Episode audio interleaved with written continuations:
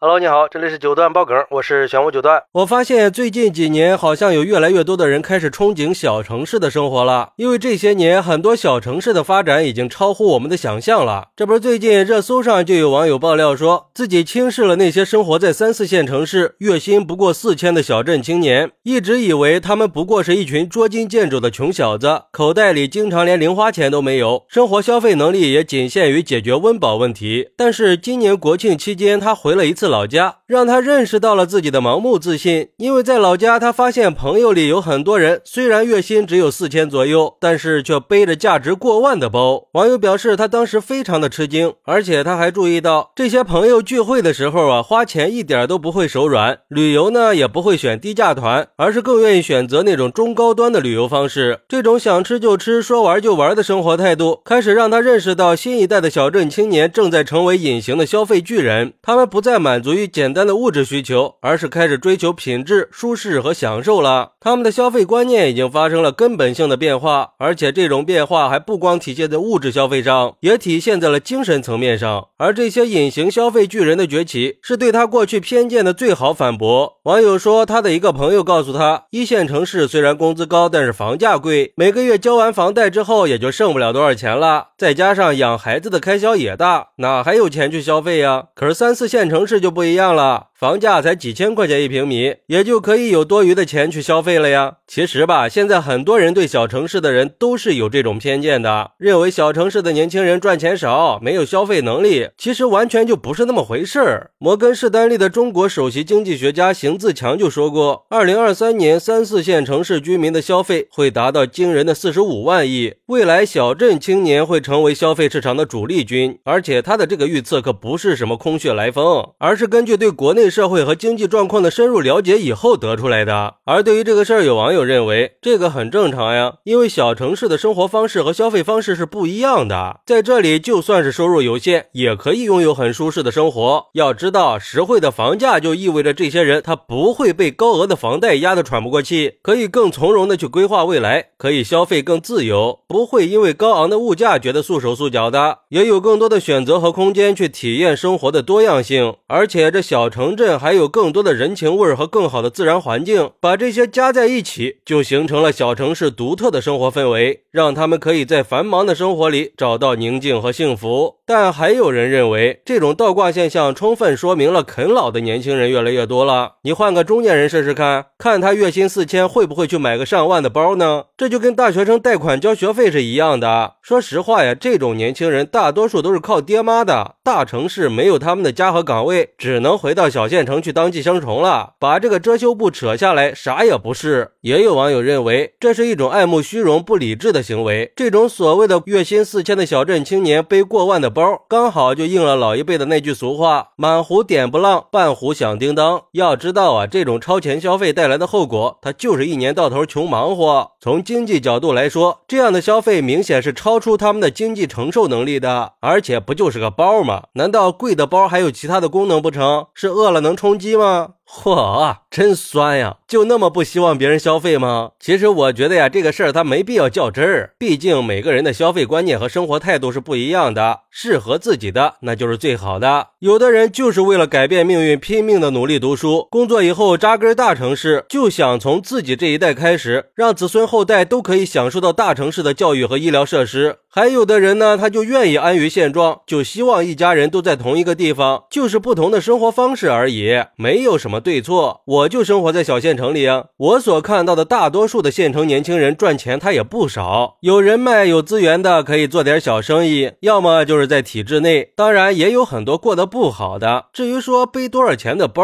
我觉得还是应该尊重每一个人的选择。而且那种以为只有一二线城市才是消费主力的观念，确实应该转变了。反正我认识的很多小县城年轻人的日子，那过得比大城市的白领还要滋润很多呢。他们确实是不应该被忽视的消费群体，而且他们的消费潜力还是有待进一步挖掘的。毕竟时代在进步嘛，我们的消费观念和消费渠道都更多元化了，还是不要小看任何人的消费，这就是现实。好，那你认为收入不高的小镇青年为什么更敢消费呢？快来评论区分享一下吧！我在评论区等你。喜欢我的朋友可以点个订阅、加个关注、送个月票，也欢迎点赞、收藏和评论。我们下期再见，拜拜。